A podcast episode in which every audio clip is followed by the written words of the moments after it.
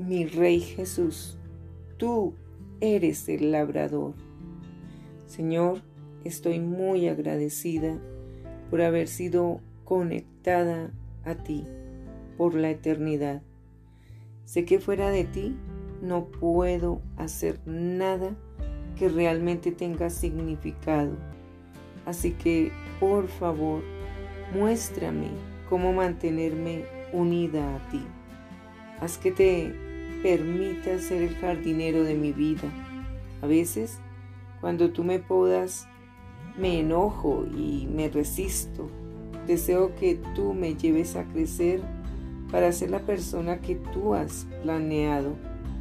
Anhelo ser fructífera y vivir en integridad.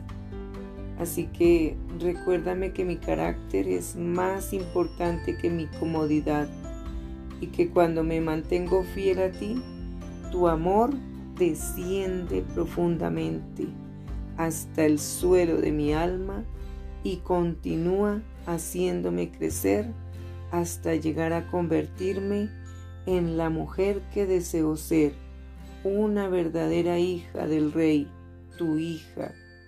En el nombre de Jesús, amén. Con amor, tu princesa que desea llevar fruto para tu reino. Escucha, yo soy la vid verdadera y mi Padre es el labrador.